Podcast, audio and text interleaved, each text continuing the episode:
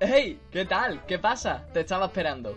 Bienvenido, bienvenida a La Voz de Lagares, el podcast donde yo, Jesús Lagares, te cuento cosas. ¿Estás listo? ¿Estás lista? Pues venga, empecemos. Hay un dicho por ahí que dice, si no estás trabajando en tu meta, es porque otro está haciendo que trabajes para la suya. Y como no podía ser de otra manera, yo estoy trabajando por mi meta. ¿Y cuál es mi meta? Te preguntarás. Mi meta es comunicar, mi meta es transmitir y sobre todo la oratoria. Así que, ¿qué te parece si hoy comunicamos un poco sobre las metas? Es un poco lioso, ¿no? bueno, mejor empezamos. Lo primero que debemos hacer es definirla. Y es que muchas personas se refieren a las metas como un sueño materializado. Es decir, es esa idea que tenías, ese sueño que querías alcanzar, pero esta vez de verdad, puesto por escrito. Ya no quieres un físico perfecto, sino que ya tienes claro que vas a perder 20 kilos en 3 meses. Lo primero de todo, quiero que sepas que la meta y bueno, las metas son necesarias para la vida. Tanto como si quieres tener unos objetivos como si simplemente quieres vivir una buena vida y quieres vivir feliz. Porque sí, las metas pueden incluso influir de manera directa en tu autoestima. Y si no te lo crees, mira a todas esas personas que van sin rumbo en la vida, que van cabizbajas, no saben lo que hacer, se aburren, tienen un día igual al otro, igual al otro, etc. ¿Cómo están? ¿Crees de verdad que luchan y que tienen ganas de vivir? Por ello, si lo que quieres es avanzar en la vida, tienes claro que tienes que tener una dirección en la que poder avanzar. Y esa dirección es la meta. Si no me lo crees, ponte un ejemplo muy sencillo de la vida real. Imagínate que tiras con arco, juegas al fútbol, cualquier cosa que implique precisión. Tú, si por ejemplo te dicen que tires 5 penaltis, los metes sin problema. Ahora imagínate que antes de dar esos 5 penaltis, das 10 vueltas alrededor de un eje de tal manera que estás medio mareada o medio mareado y encima te ponen una venda en los ojos. Seguramente sea casi imposible que aciertes esos cinco penaltis. En cambio, si estás mareado o estás mareada, podrías llegar a, acertarlos. O sea que lo que de verdad hace que no aciertes los penaltis es que tienes una venda en los ojos, es decir, que no ves. Pero no te preocupes porque yo vengo a darte las claves y sobre todo características para que comprendas y sepas cómo realizar esta visión, estas metas, llámalo como quieras. Antes que nada quiero darte un refrán, porque siempre, seguramente lo habrás escuchado, que si estudias para un 10, te quedarás en un 7. Lo más formal que se suele decir es que quien apunta a la luna se quedará en las estrellas. La primera característica que debe de tener cualquier meta, cualquier visión que te propongas, es que debe ser estimulante. Mira, piensa, te pongo dos situaciones. ¿Qué vas a trabajar más? ¿Para ganar dinero a final de mes y pagar tus facturas? ¿O para ser millonaria y ser millonario? ¿Ves lo que te quiero decir? Tiene que ser estimulante, tiene que ser algo cuando la escuches te invadan las ganas de moverte del sofá y de ponerte a trabajar. Algo que de verdad quieras y tenga un motivo interno detrás que te haga moverte y avanzar. Pero tampoco quiero que te mientas o te pongas cosas muy, muy, muy altas, incluso que puedan llegar a superar tus capacidades. Porque la segunda característica de cualquier meta o visión es que debe ser creíble. O sea, ponle que te pones una meta completamente irrealizable.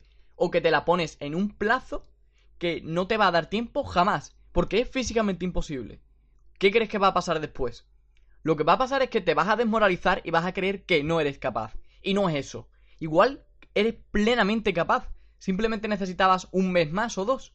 O simplemente imagínate que tú querías aprender a bailar. Pero por hacer la meta más estimulante decides superar esa meta y decir voy a ser el mejor o la mejor bailarina del mundo. Pues igual no es creíble para ti porque verdaderamente no querías eso, pero te lo has impuesto aplicando mal la característica número uno.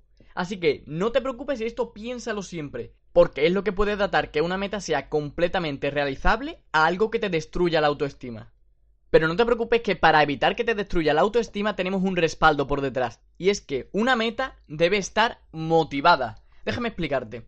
Si te vas a poner una meta es porque quieres conseguir un objetivo. Es decir, estás dispuesto o estás dispuesta a trabajar por ello.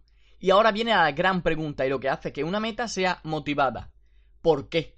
O sea, una meta debe estar respaldada por múltiples razones que cada vez que estés cansado o estés cansada de trabajar, las leas, las recuerdes o lo que te dé la gana, pero que vuelvas y continúes con la meta. Debe ser razones con peso y que tengan un fundamento para ti, porque piensa que esas razones son las que vas a volver a leer cuando estés a punto de desistir. Y hablando sobre las metas, no puede faltar su cuarta característica, aunque ya te la había soltado antes. Y es que la meta debe ser medible. ¿Recuerdas que antes te he dicho que no es tener un cuerpo perfecto, sino que perder 20 kilos en 3 meses? ¿Por qué es necesario que tu meta sea medible? Te estarás preguntando. Porque imagínate que tú quieres esto, un cuerpo perfecto. Verdaderamente, ¿cómo valoras que tu cuerpo es perfecto? O sea, no puedes llevar un control de la perfección porque es algo subjetivo.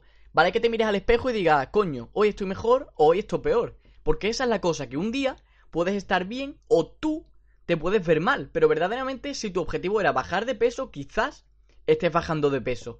Así que se acabó eso de ser millonario, conseguir la felicidad o tener un cuerpo perfecto.